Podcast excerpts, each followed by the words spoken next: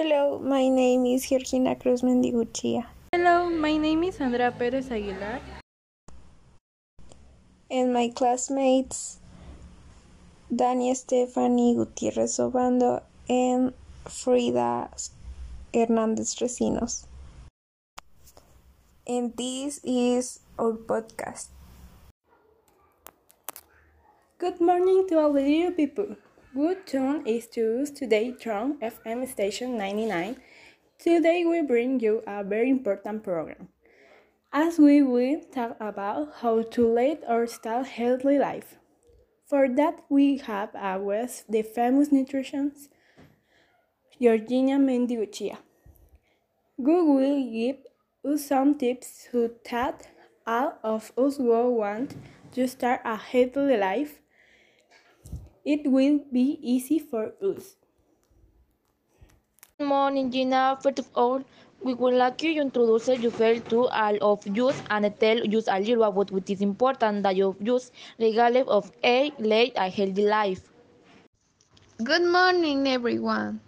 My name is Georgina Cruz Mendiguchia. I am a nutritionist and Today I am accompanying you to talk about how to have a healthy life of lifestyle. Many of the people are scared when we say healthy life because they immediately think of a perfect body and that is achieved through exercising a lot of eating very healthy. But in reality, when we talk about this, we do not mean eating a healthy diet according to the needs of each person. That's it, depending on how much energy and nutrition each one needs. For this, it is also important to consult a specialist doctor since many times we let ourselves be influenced by what time the internet says and we begin to experiment with products that can sometimes be harmful to health.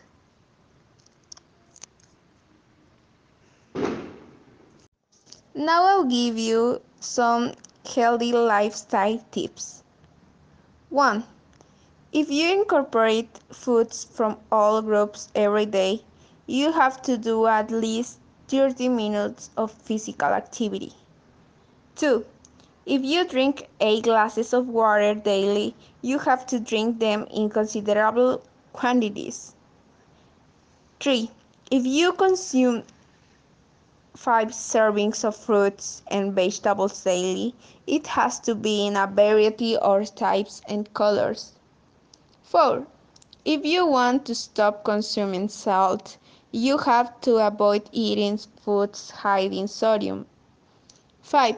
If you want to limit the consumption of sugary drinks and foods high in fat, sugar, and salt, you have to eat healthy snacks. 6. If you want to consume milk, yogurt, or cheese daily, it should preferably be skim. Seventh, if you want to consume meats, you have to remove visible fat, increase fish consumed, and include eggs. 8.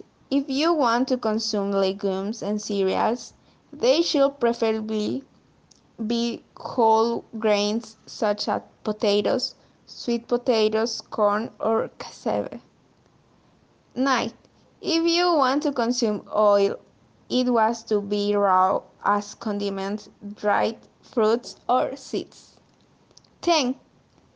The consumption of alcohol, vegetables, must be responsible. Children, adolescents, and pregnant women should not consume them. Thank you. Hi, I'm Dania. I tell you that a month ago I started to follow the tips of nutritionist Gina, and the truth is that they have worked very well. I have noticed many changes, not only physically And in addition to eating better and exercising, I have a good performance at school. In you, if if you want to start a healthy life, you have to avoid eating junk foods are high in fat, sugar, and sodium. Okay, guys, that was the topic of today's show. We say goodbye to you. Have a great afternoon. And remember, friend, it is much better to have a healthy life. Until next time.